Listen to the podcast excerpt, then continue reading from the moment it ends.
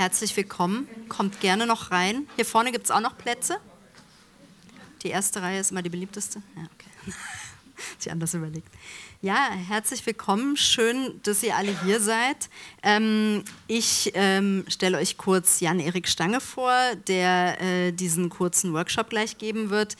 Jan-Erik Stange ist wissenschaftlicher Mitarbeiter und Lehrender am Urban Complexity Lab an der Fachhochschule Potsdam. Und er beschäftigt sich mit Textdaten, Visualisierung, User Interface Design und Storytelling. Ich denke, einiges von dem werden wir gleich in einem Vortrag äh, wiederfinden. Ähm, denn er spricht hier und heute ähm, über eine Einführung in die Datenvisualisierung. Also es wird eine kurze theoretische Einführung geben, aber wir werden auch Best Practices kennenlernen und, das ist immer besonders spannend und vor allen Dingen für den Vortragenden besonders spannend, äh, live eine Demo bekommen, wie dieser ganze Prozess äh, sag ich mal, eher im Zeitraffer passiert. Also damit alle ähm, wenn ihr hier heute rausgeht, irgendwie eine kurze Idee davon habt, welche Schritte denn eigentlich gemacht werden müssen bei so einer Datenvisualisierung. Das wird ungefähr eine halbe Stunde dauern und dann haben wir gemeinsam ungefähr 15 Minuten Zeit, Fragen zu stellen und zu diskutieren. Ja, bitte.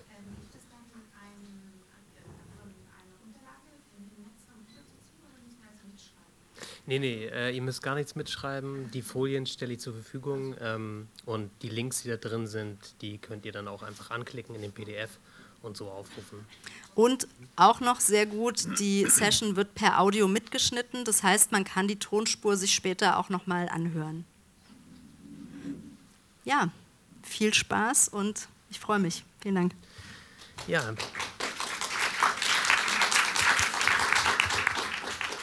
Danke auch für die Einleitung. Ganz kurz nochmal zum Urban Complexity Lab an der Fachhochschule, in dem ich arbeite. Also wir beschäftigen, wir beschäftigen uns da mit ganz unterschiedlichen Formen von urbanen komplexen Daten, zum Beispiel so etwas wie Verkehrsströmen und versuchen diese ja eigentlich unsichtbaren Prozesse sichtbar zu machen, das äh, auf ein öffentliches Podium zu bringen, also Bürger auch dazu äh, zu befähigen, äh, mitreden zu können, wie bestimmte Prozesse in der Stadt ablaufen.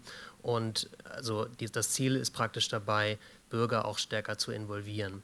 Und äh, wir haben jetzt im letzten Jahr eine Ausstellung auch gehabt, wo wir unsere Projekte vorgestellt haben. Also Verkehrsdaten war ein Thema, Twitter-Daten zu ähm, Emo Emotionen in der Stadt, also was, worüber wird getweetet und in welchen, mit welchen ähm, Emotionen ist das verbunden oder auch Literaturvisualisierung, äh, also da bin ich eher verortet.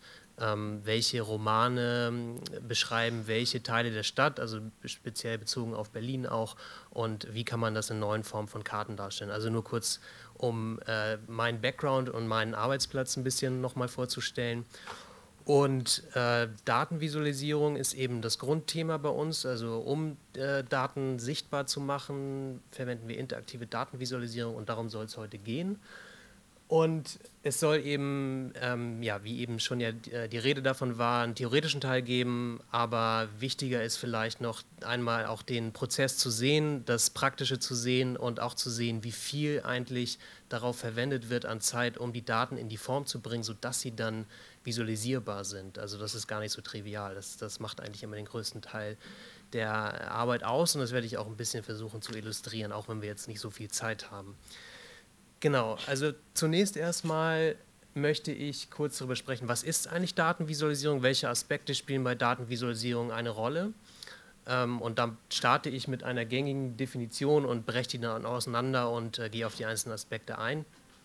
Ähm, Fallstricke und Best Practices, das sind so typische Fehler, die ich da zeigen werde, die man leicht machen kann, wenn man mit Datenvisualisierung arbeitet und auch mit gängigen Tools arbeitet, wie zum Beispiel Google Spreadsheets oder Data Wrapper oder ähnliche Tools. Ich werde dann später auch nochmal eine Liste von, von möglichen Tools rausgeben, dass ihr die auch ausprobieren könnt. Und eben ein konkretes Tool dann ähm, in der Demo Vega Lite vorstellen, heißt das. Also das Tool heißt Vega Lite. Äh, das geht schon ziemlich ins Eingemachte, das ist sehr flexibel. Aber ich möchte eben auch ganz gerne zeigen, also wie, wie weit man ohne zu programmieren kommt. Und ähm, es gibt viele Tools, die auch ja, sehr, sehr viel schneller zu einem Ergebnis führen, die aber dann auch solche Einschränkungen haben, dass es teilweise sehr anstrengend ist, damit zu arbeiten. Genau, den dritten Punkt habe ich jetzt unterschlagen, also weiterführendes Material, das sind eben weitere Links ähm, und Bücher und, und etc., ähm, was zu Datenvisualisierung eben an Material aktuell zu finden ist im Netz und äh, gedruckt in gedruckter Form. Also zunächst mal, was ist Datenvisualisierung? Die gängige Definition auch im wissenschaftlichen Bereich ist, es ist die interaktive Sichtbarmachung komplexer Daten zur Unterstützung von Wahrnehmung und Erkenntnis. Und man kann da jetzt eigentlich vier Aspekte herausziehen, nämlich einmal das Interaktive, die Sichtbarmachung, man hat komplexe Daten, das ist das dritte, und es soll Wahrnehmung und Erkenntnis unterstützt werden. Also nochmal kurz aufgelistet und äh, da würde ich jetzt gerne ein bisschen näher drauf eingehen. Also erstmal wenn wir von Komplexität reden, dann reden wir ja nicht von äh, kompliziert, wie man das vielleicht umgangssprachlich manchmal so verwendet, den Begriff, sondern wir haben Systeme, wo einzelne Bestandteile in irgendeiner Art und Weise voneinander abhängig sind. Also es gibt bestimmte Relationen und äh, die sind häufig erstmal von außen nicht so leicht zu sehen oder die sind erstmal in Daten dann vielleicht auch ein Stück weit verborgen. Und dazu möchte ich ein ganz äh, gängiges oder häufig genanntes Beispiel im Bereich, in meinem Bereich vorstellen, nämlich das sogenannte Anscombe-Quartett. Und was wir hier sehen, sind vier Datenreihen, also diese vier Spalten jeweils mit äh, den ähm, Ziffern, mit den römischen Ziffern darüber. Und die, jede Datenreihe hat jeweils X- und Y-Werte. Und man kann jetzt, oder das Interessante bei diesen Datenreihen ist, wenn man versucht, die statistisch zu analysieren, dann stellt man fest, dass die gängigen statistischen Berechnungen wie äh, Standardabweichung, Varianz, Mittelwert, dass die für alle Datenreihen gleich sind. Sehen aber hier schon jetzt, wenn wir auf die Daten gucken, dass die Datenreihen an sich natürlich nicht gleich sind. Und ähm, wenn man jetzt diese Punkte auf einem Streudiagramm aufträgt, dann sieht man sehr schnell, dass da eine gewisse Ordnung oder Struktur dahinter steckt. Okay, ich muss noch ein bisschen näher ran. ähm, genau, und also hier sieht man ganz klar, hier zum Beispiel ist eine richtige Kurve zu sehen. Ähm, hier ist es, äh, oben links ist es eher verstreut ähm, und äh, hier haben wir so eine, so eine klare Vertikale. Also es sind bestimmte Strukturen einfach sofort mit der Visualisierung, bestimmte Muster sofort erkennbar. Also da zeigt sich vielleicht so ein bisschen auch der Vorteil, der sich durch Visualisierung ergibt bei der Visualisierung von Daten ja, was, was können, welche Form können Daten annehmen? Äh, man spricht da von Datenattributen.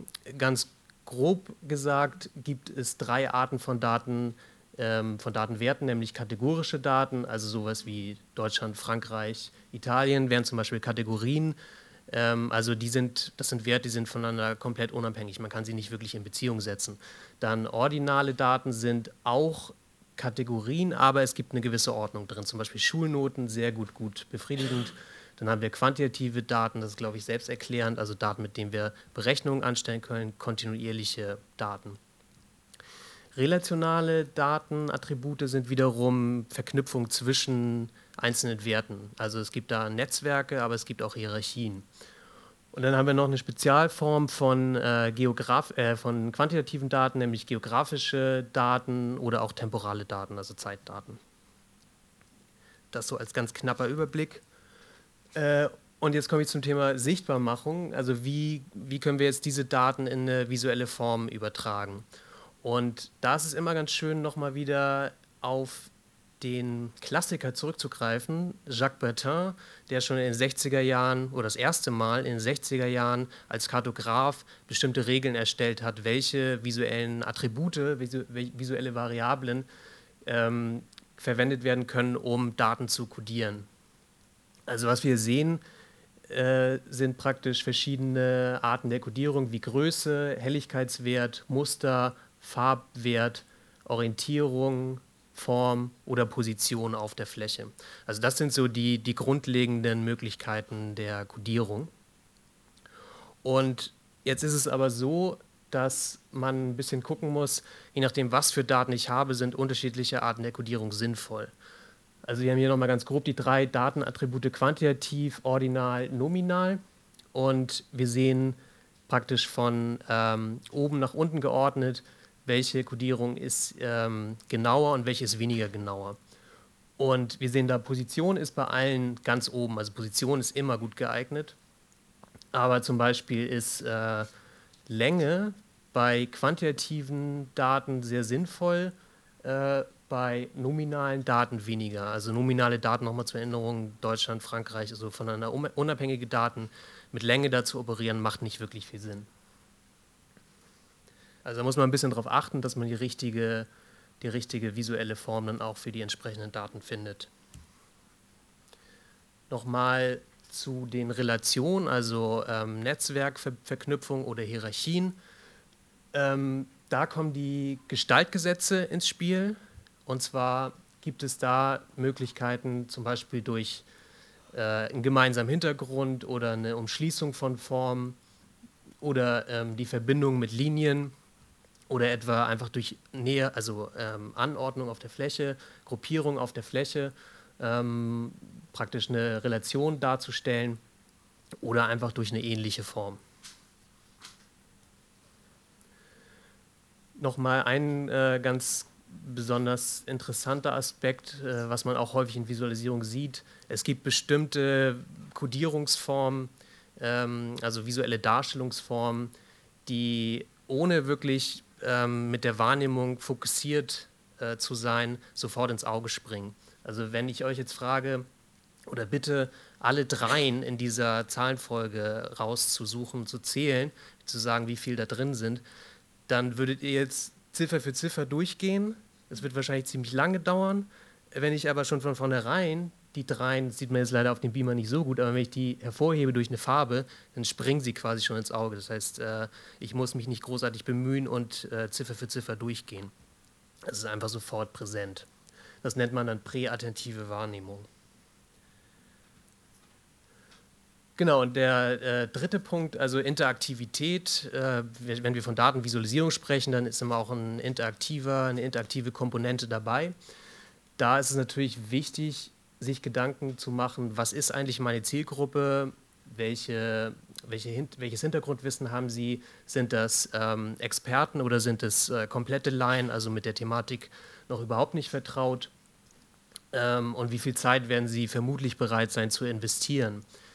Ähm, dann weiterhin, vielleicht habe ich schon Visualisierung für diese Zielgruppe entwickelt, die sind schon vertraut mit, mit äh, bestimmten visuellen Formen, die ich in der Vergangenheit entwickelt habe, die kann ich, kann ich, also die kann ich dann wieder verwenden, kann wieder darauf zurückgreifen ähm, und äh, muss quasi mir nicht groß Gedanken machen, dass ich jetzt was ganz Neues einführe.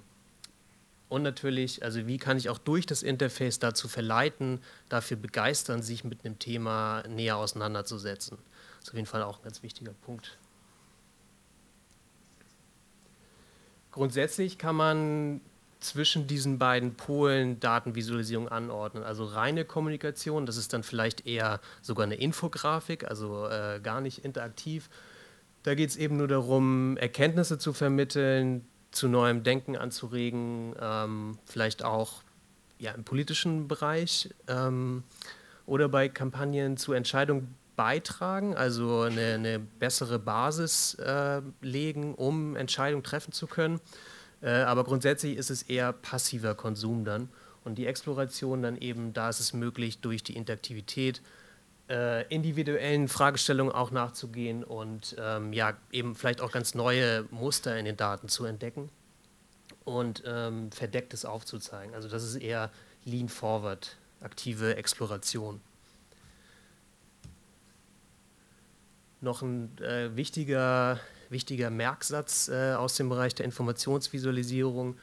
Overview first, also erstmal einen Überblick über die Gesamtdaten zeigen, verschaffen, ohne zu viel oder ohne zu sehr ins Detail zu gehen. Dann die Möglichkeit geben, zu zoomen und zu filtern, also dem Nutzer die Möglichkeit geben, bestimmte Bereiche, auf bestimmte Bereiche zu fokussieren und letztendlich dann ähm, Details auf Anfrage. Also wenn ich interessiert bin an einem gewissen Punkt, dass ich äh, draufklicken kann und dann weitere Informationen bekomme.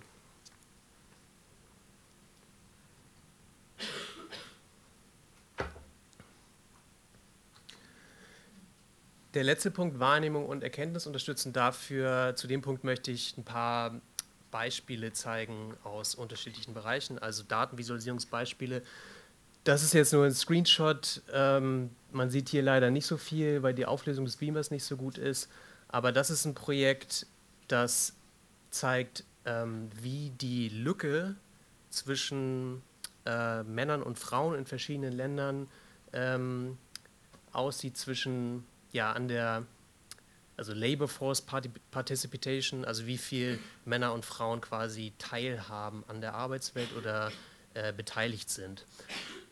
Ich zeige das mal auf der Website, da kann man es, glaube ich, ein bisschen besser sehen.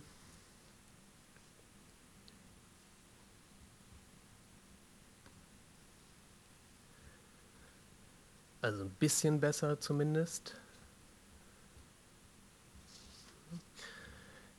Genau, also was wir hier sehen, wir haben für jedes Land so ein Diagramm und ähm, wir haben praktisch eine Zeitleiste, also hier sind die jeweiligen Jahre aufgetragen und wir haben hier auf der Y-Achse eine Prozentangabe. Also in grün sind jeweils, äh, ist jeweils der Anteil ähm, an äh, Frauen angegeben und in, in Blau äh, der Männeranteil angegeben. Und ähm, was jetzt hier im Vordergrund steht, also auch äh, als Überschrift da steht, ist ähm, Close the Gap. Also es geht um die Lücke, wie stark sind die, wie weit sind die auseinander. Ähm, und diese Lücke soll jetzt eben auch in dieser Visualisierung hervorgehoben werden. Und diese Gap Size, also die Lücke, die wird mit einer Farbskala von gelb oder hellgelb bis rot angegeben. Sieht man hier erstmal bei diesen Ländern oder bei dieser Auswahl, äh, da ist die Lücke nicht besonders groß. Also hier ist sie etwas größer, aber ich habe gerade jetzt Smallest Gap ausgewählt. Wenn ich jetzt Largest Gap auswähle, dann sehe ich hier, also da ist Afghanistan ganz weit vorne. Ähm, durch die rote Farbe springt es halt auch sofort ins Auge, dass da die Lücke besonders groß ist. Man sieht dann eben auch die Entwicklung über die Jahre und kann dann beispielsweise hier eine ja, relativ starke Veränderung für äh, Niger etwa sehen. Oder ich gehe nochmal hier auf Smallest Gap. Ähm, also genau, bei Togo gab es eine, eine relativ starke Angleichung. Ähm, Moldawien hat ein ganz, eine ganz interessante Kurve, eine ganz äh, interessante Entwicklung genommen. ähm, also was ich hiermit zeigen möchte, ist, man kann sehr schnell mit diesem kleinen Diagramm Vergleiche anstellen zwischen verschiedenen Ländern. Also ohne jetzt äh, lange sich mit den Daten beschäftigen zu müssen, hat man sehr schnell einen Eindruck, äh, wie die Entwicklung in den verschiedenen Ländern ist.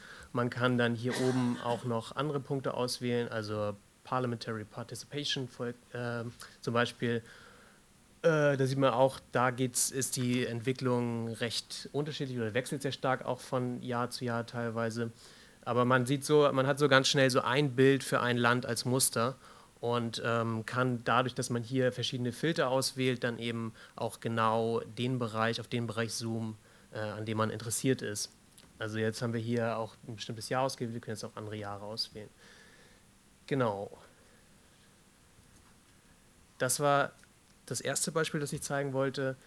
Hier vielleicht ganz passend ähm, ein Projekt von einem Absolventen bei uns an der Fachschule Moritz Stefana, das er für die OECD gemacht hat. Ich habe jetzt gesehen, die OECD ist ja auch hier direkt gegenüber. Ähm, das war mir vorher gar nicht klar, insofern passt es ja ganz gut. Ähm, das ist ein stärker designgetriebenes Projekt auch und ähm, vor allen Dingen deswegen zeige ich das auch. Es geht hier darum, also es heißt Better Life Index und es geht darum zu zeigen, dass Lebensqualität nicht nur abhängig ist eben vom, vom Einkommen oder von wirtschaftlichen Faktoren, sondern dass es für unterschiedliche Menschen ganz unterschiedliche Faktoren gibt, die das bestimmen, was ein gutes Leben ausmacht. Und das sind also praktisch diese einzelnen äh, Faktoren, die man, die man da identifiziert hat, also Housing, Income, Jobs, Community, ähm, Education, Environment und so weiter. Und das Interessante ist jetzt, dass der Nutzer, der Betrachter, ähm, kann auf die Website gehen und selber bestimmen, wie wichtig sind die einzelnen Faktoren. Also über diese Slider hier kann man sagen, okay, ähm, Safety ist mir besonders wichtig oder Gesundheit ist mir besonders wichtig. Und dann, das zeige ich jetzt nochmal auf der Website, sieht man, wie sich das gesamte Bild verändert. Also wir sehen hier für, für jedes Land so eine Blüte, also mit, als Metapher Blumen, die praktisch das Wohlergehen zeigen und die auf der Y-Achse angeordnet sind. Ähm, je höher sie sind, desto besser ist die Lebensqualität. Wenn ich jetzt hier etwa Housing verändere, dann sehe ich, okay, das Ganze verschiebt sich. Ich habe sofort durch die Animation auch ein Gefühl dafür, wie, wie, wie stark die Auswirkung ist und äh, wie stark das sich speziell auf einzelne Länder auswählt. Also vielleicht wähle ich nochmal Education aus. Teilweise sind dann die Bewegungen schon ziemlich stark. Und genau, also ich zeige es eben auch deswegen, weil diese, diese Blütenmetapher, die ist halt sofort, ähm, die versteht man sofort. Das ist sofort eingängig. Ähm, und die Blütenblätter hier tatsächlich zeigen auch nochmal, ähm, also sind auch nochmal visuell kodiert über die Größe, zeigen sie dann eben an, wie, wie für die einzelnen Länder die verschiedenen Faktoren äh, bewertet wurden. Also es ist relativ, ein relativ komplexer Datensatz, aber über die, dieses Designkonzept wurde versucht, das äh, eingängig zu vermitteln und den Zugang zu erleichtern. Und als drittes Projekt würde ich gerne das Projekt Airbnb versus Berlin zeigen. Das ist ein Projekt, das auch in der Fachschule entstanden ist, ähm, in einem Kurs, den ich mit einem Kollegen zusammen gelehrt habe. Und da geht es um die Situation von Ferienwohnungen in Berlin, also speziell von Airbnb-Wohnungen. Die Studenten haben da äh, über die App, die Airbnb-App, quasi Daten gescraped, also abgerufen äh, für einen Tag, für einen bestimmten Tag und geschaut, wo sind eigentlich Airbnb-Wohnungen in Berlin, wie viel sind es insgesamt, wie sieht die, die ähm, Preisstruktur aus, also für wie viel werden die normalerweise vermietet. Also sie haben ganz unterschiedliche Aspekte da betrachtet und dazu jeweils äh, Visualisierung erstellt und das aber auch in eine Geschichte eingebettet. Also zunächst einmal der allgemeine Überblick, ähm, wie viele Wohneinheiten es zu dem Tag ähm, in Berlin gab und äh, wie viel ja, wie viele Schlafplätze und ähm, wie sich die über die Stadt verteilen. Also interaktive Karte und da kann man auch sehen, wie viele Inserate jeweils in den einzelnen äh, Teilen der Stadt angeboten wurden. Und hier zum Beispiel, wie die Verteilung der äh, Preise ist, also wie viel da verlangt wurde jeweils und dazu dann immer auf bestimmte Ausreißer wurde dann in dem Text eingegangen und das quasi nochmal eingeordnet, dass die Betrachter nicht damit allein gelassen wurden.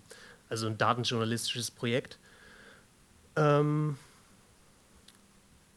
vielleicht noch das hier kurz. Also hier sieht man dann nochmal Standorte der Inserate der Top 10 User in Berlin. Also äh, einige Nutzer haben wirklich über 40 Wohnungen, einzelne Wohnungen, da ist klar, dass eine kommerzielle äh, Nutzung da vorliegt, also dass es nicht mehr äh, private, dass man mal als Privatmensch seine Wohnung äh, für ein paar Wochen vermietet. Äh, und diese, diese Karte zeigt dann, die, wie diese Wohnungen über die Stadt auch verteilt sind. Also dass teilweise richtig die Top-Nutzer Bereiche auf der Karte abgesteckt haben, also Regionen abgesteckt haben, wo sie praktisch ihre Wohnung dann haben und äh, betreuen. Okay, also die Zeit schreitet schnell voran. Ich glaube, ich muss ein bisschen kürzen. Das wollte ich aber jetzt nochmal zeigen. Also diese drei Projekte wollte ich einfach mal als Beispiel zeigen, wie ja, Wahrnehmung und Erkenntnis unterstützt werden bei dem Airbnb versus Berlin Projekt. Äh, auch diese Multiperspektivität. Also ich habe einen Datensatz und kann ganz verschiedene Aspekte da beleuchten und die auch beschreiben mit Visualisierung, aber auch mit Text dann parallel dazu. Jetzt würde ich ein bisschen bei den Fallstricken und Best Practices ganz schnell drüber gehen. Ähm, die würde ich, wie gesagt, auch nochmal zur Verfügung stellen. Ich glaube, überwiegend sind die aber auch äh, selbsterklärend ähm, und bedürfen nicht einer langen und breiten Erklärung einfach. Also sowas wie 3D-Diagramme sind in der Regel nicht zu empfehlen, weil es da verschiedene Probleme mit gibt, aber man bekommt sie angeboten in Excel, also diese Überdeckung und Verzerrung und so weiter, das ist davon ist eher abzuraten. Ähm, Säulendiagramme sollte man nicht abschneiden, also sie sollten wirklich bis zur bis, zur, ähm, bis zum Nullpunkt auch gehen, weil ähm, hier sieht man den Unterschied. Also wenn man das abschneidet, dann äh, ergibt sich eben auch ein völlig verfälschtes Bild. So sieht es dann eigentlich aus. Äh, als Merksatz vielleicht nochmal gerne gemachter Fehler, also immer bei Null beginnen lassen. Kuchendiagramme teilweise auch schwierig, sollte ich wirklich nur verwenden, wenn ich Teile von dem Ganzen darstellen will. Also nicht, wenn ich sowas habe wie überschneidende ähm, Anteile, also wenn ich hier sind etwa ähm, verschiedene Arten von Geschäften angegeben, in denen äh, Menschen eingekauft haben. Natürlich hat man nicht nur im einen Geschäft eingekauft äh, und dadurch ergeben sich dann so hohe Prozentzahlen, äh, aber man versteht überhaupt nicht mehr, was wird da jetzt eigentlich genau kommuniziert über die Größe der Kuchenstücke. Dann, wenn man sehr viele Kuchenstücke hat, dann ähm, wird es auch sehr unübersichtlich, Farbzuweisung wird sehr schwierig ähm, und generell ist es schwierig, die Größen miteinander zu vergleichen. Wenn man Kreise verwendet, dann sollte man nicht den Radius als äh, Grundlage nehmen für die Bemaßung. Also wenn ich jetzt hier zwei Linien habe, dann ist klar, 100 ist das Doppelte von 50, deswegen ist die Linie doppelt so lang. Wenn ich aber das als Radius verstehe und einen Kreis äh, daraus mache, dann sehe ich, dass der Kreis wesentlich größer ist als doppelt so groß ähm, wie der andere Kreis.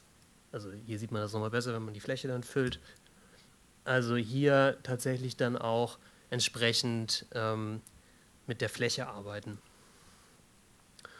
Best Practice, also häufig macht es Sinn, keine Legende zu verwenden, wie das bei Excel vorgeschlagen wird, sondern direkt in das Diagramm reinzuschreiben. Weil sonst muss ich immer, also es ist immer eine kognitive, stärkere Belastung. Ich muss immer springen zwischen der Legende und dem, und dem Diagramm. Also wenn Platz ist und das nicht, äh, also die, aus Designsicht auch ähm, vertretbar ist, dann direkt beschriften. Farbe ist ein Thema für sich, aber grundsätzlich gilt bei Kategorien unabhängige Farbwerte verwenden, Farbskalen verwenden, bei quantitativen oder ordinalen Werten eine Abstufungsskala verwenden, zum Beispiel über Helligkeit. Und dann gibt es noch divergierende quantitative oder ordinale Werte, äh, wo man praktisch eine neutrale Farbe hat und dann zwei Farbwerte, die eine positive und eine negative Abweichung zeigen und möglichst nicht mehr als sieben verschiedene Farbwerte. Ähm, gleiche Farbe für gleiche Attribute, wenn ich mehrere Visualisierungen verwende, dass ich die äh, Attribute auch wiedererkenne in einer anderen Visualisierung. Also dass ich dann die gleiche Farbe konsequent einsetze. Das sind natürlich nur Faustregeln. Also wenn ich mal zehn Farben verwende, dann kann das auch funktionieren, aber das ist so, so eine Richtlinie, die sinnvoll ist. Genau, wichtige Seite noch, um sich automatisch äh, ja, sinnvolle Farbskalen generieren zu lassen. Also sehr zu empfehlen, wenn man mit Farben arbeitet. Color Brewer heißt die. Data Ink Ratio besagt einfach nur, dass man möglichst ähm, wenig Pixel dafür aufwenden sollte, ähm, für dekorative Zwecke aufwenden sollte, wenn man Daten kommunizieren will, also wenn das zumindest im Vordergrund steht. Also nicht so wie hier, wo ich ein Liniendiagramm habe und äh, die Illustration aber das, äh, die Aussage komplett äh, untergräbt, also komplett ablenkt von der Aussage. Also hier geht es um Diamantenpreise. Äh, und hier nochmal das Beispiel von vorhin, also Small Multiples ist ähm, gängiges, ähm, gängige Methode, um schnell Vergleiche anstellen zu können, also eine kleine, ein kleines Diagramm, äh, ganz häufig wiederholt in ähnlicher Form, äh, sodass man auf der Fläche sehr viel parallel anzeigen kann. Informationsebenen hierarchisieren, also dass man mit Farben arbeitet, ähm, um Dinge hervorzuheben, also stärker in den Vordergrund zu rücken oder zum Beispiel durch Grau ähm, stärker in den Hintergrund zu stellen. Und dann vielleicht nochmal später zum Nachlesen. Also Edward Tafte ist äh, bekannter Statistiker, der sich auch viel mit äh, Datenvisualisierung oder ähm, Infodesign auseinandergesetzt hat und der so immer wieder so Merksätze aufgestellt hat, die man nicht alle so ernst nehmen muss, aber die auch ganz gute, zumindest für den Anfang auch gute Richtlinien sind. Also hier ist nochmal so eine Liste von äh, wichtigen Guidelines. Okay, und also ja, eine Auswahl von Daten. Ähm, ich habe noch einen Google Doc vorbereitet, wo noch mehr drin ist. Also das aber vielleicht so als wichtigste Datenportale in Europa und Deutschland für offene Daten. Äh, wie gesagt, braucht ihr jetzt auch nicht mitschreiben, kriegt ihr dann später noch.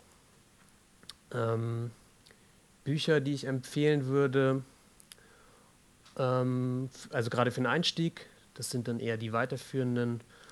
Ähm, das Design for Information ist, hat einen stärkeren Design-Fokus auch, das ist vielleicht noch ganz interessant.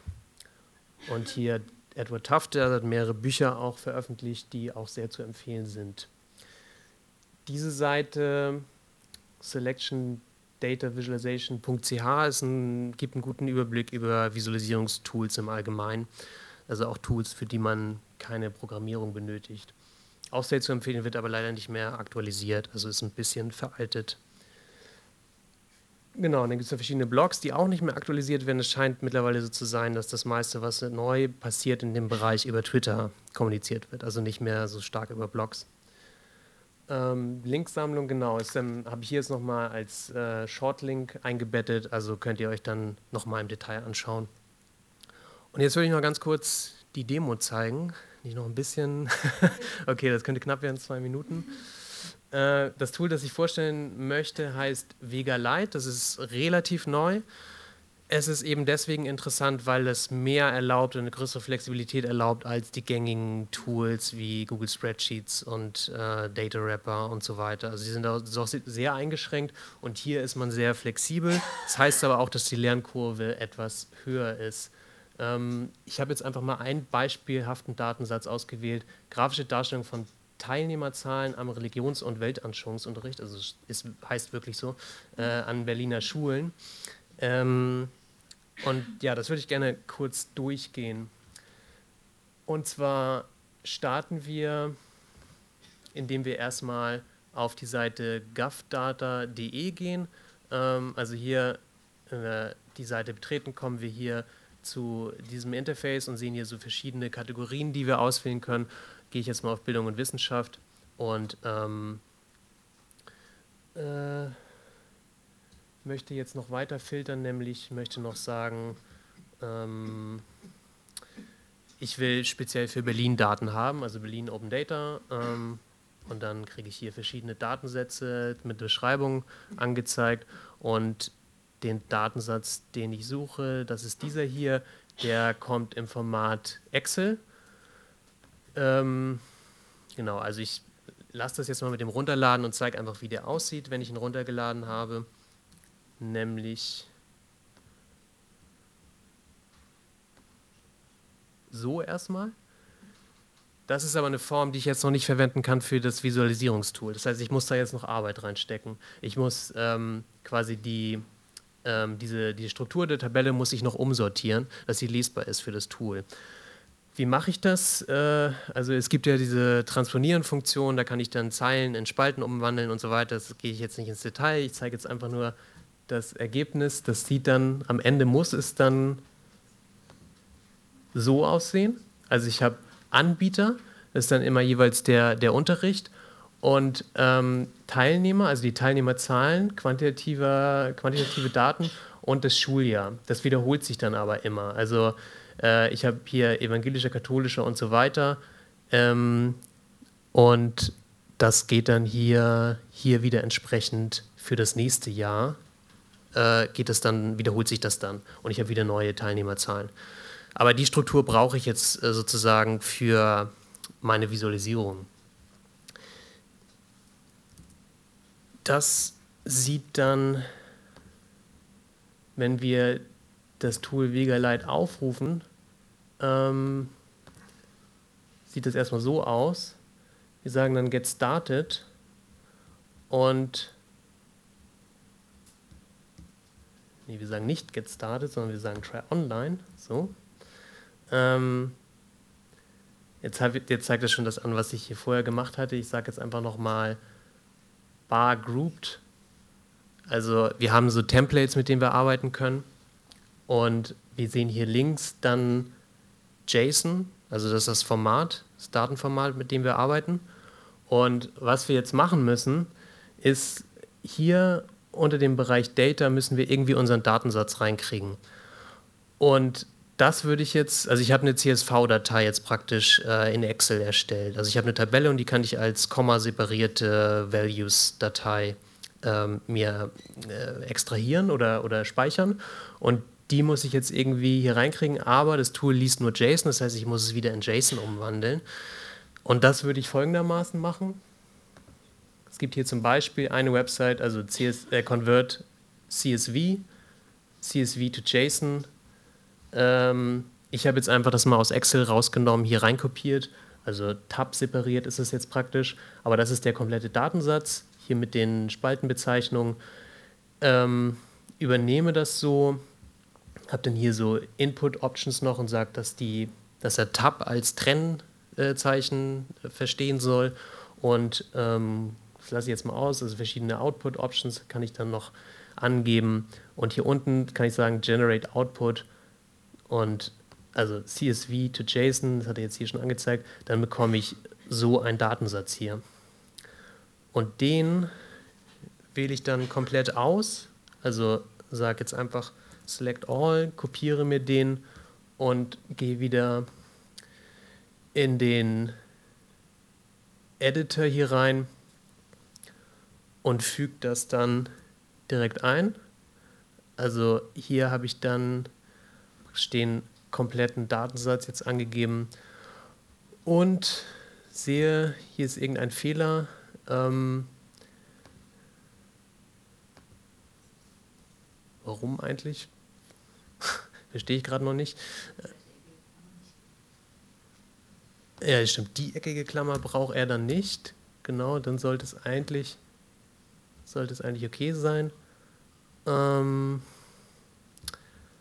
und die eckige Klammer braucht er dann wahrscheinlich auch nicht. So sieht es okay aus.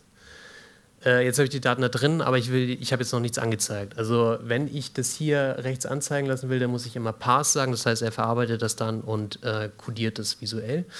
Ähm, aber jetzt muss ich natürlich erstmal sagen, was er dann eigentlich kodieren soll. Also hier unten gibt es so dann verschiedene Punkte immer, wie äh, Transform, das brauchen wir jetzt nicht. Das ist aus dem Template. Also wir wollen jetzt nichts transformieren in den Daten, das nehmen wir raus. Das lösche ich jetzt einfach mal. Mark heißt also, was für eine Art von Diagramm wir erzeugen. Bar, also Säulendiagramm ist das.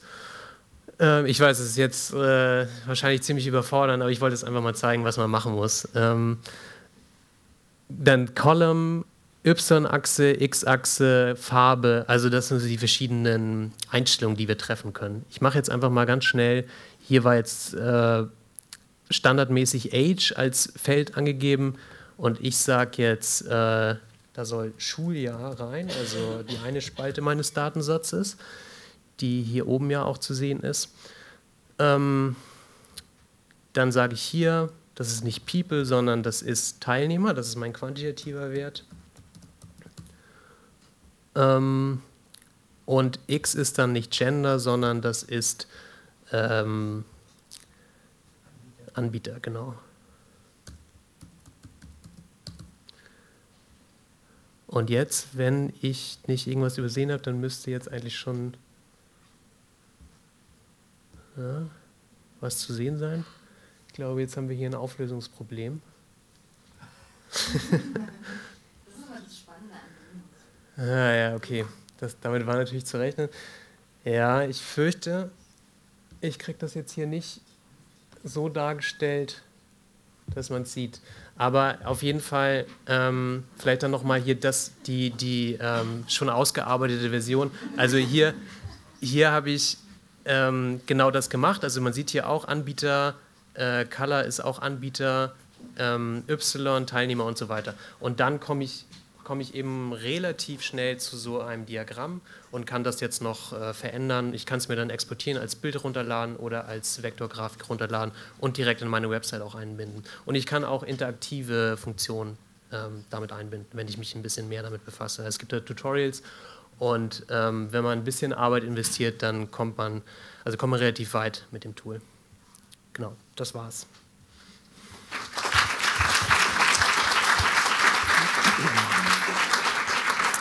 Ja, vielen Dank. Wir haben jetzt noch ähm, sechs Minuten, um Fragen zu stellen. Und ich würde euch herzlich einladen, Jan-Erik zu löchern. Und äh, vielleicht hast du ja hinterher auch noch kurz Zeit, um, um ein paar Dinge noch zu besprechen, wenn jetzt ja. Fragen unbeantwortet bleiben. Könnt ihr noch mal? Ah, ja. ja, bitte der Herr erstmal und dann. Hallo, danke. Ähm, das war jetzt ziemlich viel ähm, Aufwand dafür, dass ich da rechts einen ziemlich simplen Graph habe, wo ich sagen würde, Excel schmeißt mir das genauso aus. Ähm, da muss ich auch noch irgendwie in diese äh, Programmiersprache reingehen und so, das kann jetzt auch nicht jeder. Ähm, also was ist jetzt eigentlich der geile Trick daran?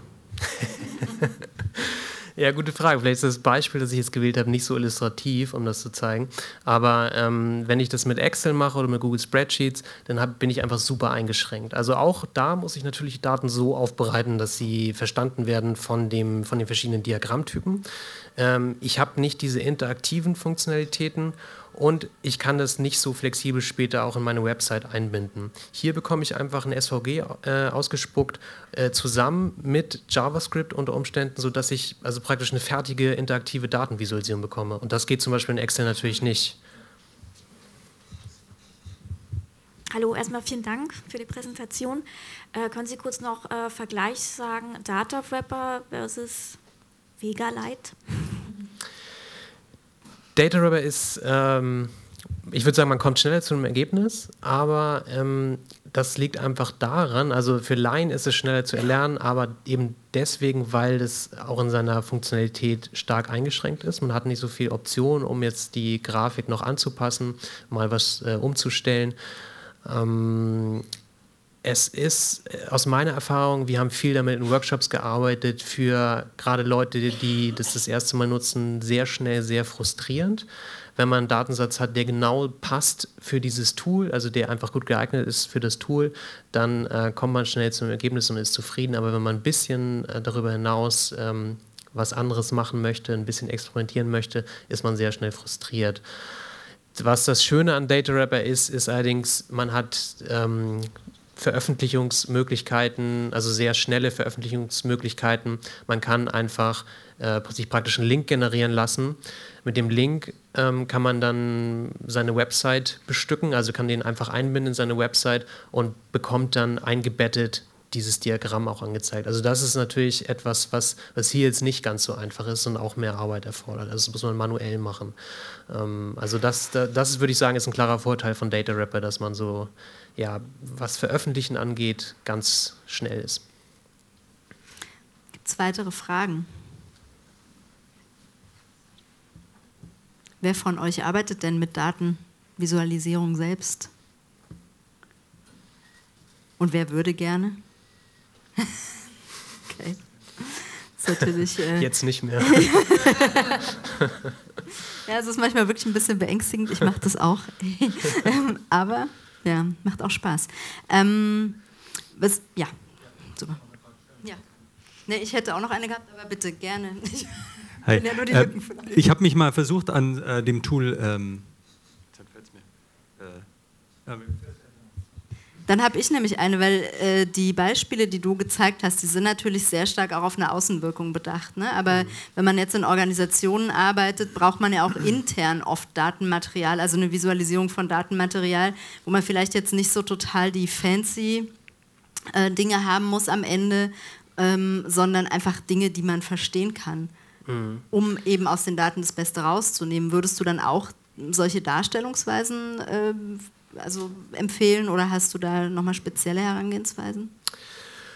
Also wir arbeiten bei uns im Lab, wenn, wir, wenn es erstmal darum geht, Muster zu finden in einem Datensatz, den wirklich zu analysieren, dann arbeiten wir auch noch mit ganz anderen Tools. Wir arbeiten dann, also schreiben extra Skripte, zum Beispiel in Java ähm, oder arbeiten mit sowas wie OpenRefine. Also es ist auch noch ganz gut, um so Muster äh, aufzudecken. Äh, es ist aber tatsächlich nicht so, dass es die Patentlösung gibt. Also es ist echt immer wieder jedes Mal, dass man gucken muss, was ist jetzt für diese spezielle Form von Daten, was könnte da am geeignetsten sein. Es gibt einfach noch nicht das Tool, das alles abdeckt. Die Frage wieder eingefallen? Ja. Mir ist wieder eingefallen. Ich habe okay. jetzt irgendwie gerade Wortfindungsstörung gehabt. Äh, ich habe mich mal versucht an dem äh, Tool Tableau Public. Mhm. Ähm, kannst du dazu was sagen, wie das ist? Ich fand es ziemlich schwierig. Ähm, auch wie man die Daten da reinbringt, war irgendwie nicht besonders selbsterklärend. Also, aber ähm, fand ich jetzt zum Beispiel, was du da vorgestellt hast, auch nicht unbedingt einfacher. Also gerade eben in diesen, in diesen Programmiersprachen-Interface äh, ziemlich kom kompliziert. Also kannst du da vielleicht Vor- und Nachteile nennen, wenn es da welche gibt? Ja, Tableau hat eigentlich ja den Anspruch, mit einem Interface äh, relativ, also eine, eine, geringe Hürde zu haben. Ähm, also es sollte relativ leicht erlernbar sein. Man hat so verschiedene Datendimensionen, die man dann so mappen kann auf äh, verschiedene Achsen eines Diagramms. Ich habe es selber auch mal eine Zeit lang verwendet oder versucht es zu verwenden, aber ich fand es auch sehr frustrierend. Also es ist, der Ansatz ist, ist super, aber ich, ich habe doch den Eindruck, dass es dann nicht stark genug an den mentalen Modellen ähm, der Nutzer ausgerichtet ist. Allerdings habe ich das vor drei Jahren das letzte Mal verwendet und es dann aufgegeben. Ich habe gehört, das soll jetzt äh, wesentlich besser sein. An sich ist es aber ein super mächtiges Tool, mit dem sogar so Big Data Geschichten visualisierbar sind. Und das ist natürlich auch wieder sehr interessant. Wir haben da vorne noch eine Frage. Äh, ja, ich hätte eine Frage, wenn man das jetzt auf seine Webseite äh, einbindet, Gibt es denn da auch irgendwelche Best Practices im Hinblick auf Barrierefreiheit oder barrierearme Umsetzungen von Datenvisualisierungen? Ja, das ist ein schwieriges Thema. Also ähm, das, das ist wahrscheinlich erst der nächste Schritt, äh, wenn man erstmal so weit kommt. Ähm, also auch gerade auf Mobile zum Beispiel äh, die Darstellung von Datenvisualisierung, das wird häufig komplett außer Acht gelassen. Ähm, also die, die Idee ist ja auch, möglichst viel auf kleinem Raum äh, darzustellen.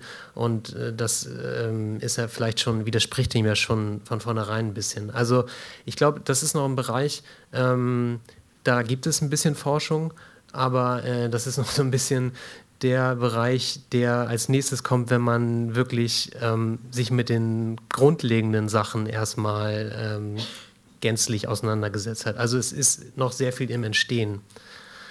Selber habe ich da nicht wirklich Erfahrung. Nee. Wir haben noch eine Frage da hinten. Hallo Helene Hahn, Open Knowledge Foundation Deutschland. Hallo. Ich habe ähm, vielleicht noch eine kleine Ergänzung, weil wir uns eben auch sehr viel damit beschäftigen, wie können NGOs, äh, gemeinnützige Organisationen Daten innerhalb von ihrer alltäglichen Arbeit einsetzen. Ähm, und wir haben die Erfahrung gemacht, ich weiß nicht, vielleicht entspricht das auch dem, was Sie hier eh schon bei sich machen, dass äh, für die Größe der Datensätze, dass man da sehr gut einfache Tools verwenden kann, wie eben Google Spreadsheets, um sich einfache Tabellen wirklich ausspucken zu lassen, recht schnell und sehr einfach. Mhm. Und darüber hinaus gibt es ja, also wir nutzen zum Beispiel recht häufig Infogram, mhm. was auch ähm, Tabellen, man kann dort Daten direkt hochladen und kriegt dann halt wirklich ohne Programmieraufwand. Ich weiß, JSON ist total super, wenn man eben damit arbeiten will und mehr Ansprüche hat an die Daten und Datenvisualisierungen, gerade was Interaktivität angeht. Aber ich glaube, für einfache Sachen eignen sich die beiden irgendwie sehr, sehr gut. Ähm, das nur so zur Ergänzung, danke. Hm. Vielleicht noch zu Infogram, kurze Anmerkung. Ich habe auch schon damit gearbeitet. Da habe ich allerdings erhebliche Bedenken, was so die ähm, das Design angeht, also oder beziehungsweise das Mapping von visuellen Variablen auf Daten. Also da, das sage ich mal, genügt nicht so den wahrnehmungspsychologischen Grundsätzen, die in der Datenvisualisierung normalerweise erwartet werden. Das, das ist da so, man muss mal ein bisschen aufpassen. Es gibt auch einige Visualisierungen, die gut funktionieren, aber manche, äh, da schreckt man dann so ein bisschen zurück als jemand, der aus dem Bereich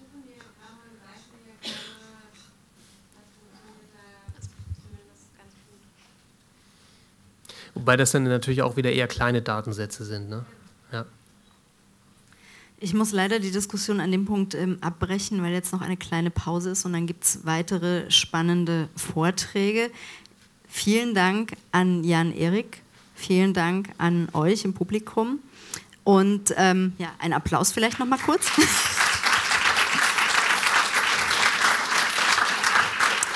Genau, wenn ihr hier bleiben möchtet, ähm, gibt es um Viertel nach drei 20 Somethings Undertaking Journalism. In den anderen Räumen gibt es Gegen den Hass, Tod durch Tesla und das Zeitalter der Künstler. Viel Spaß noch.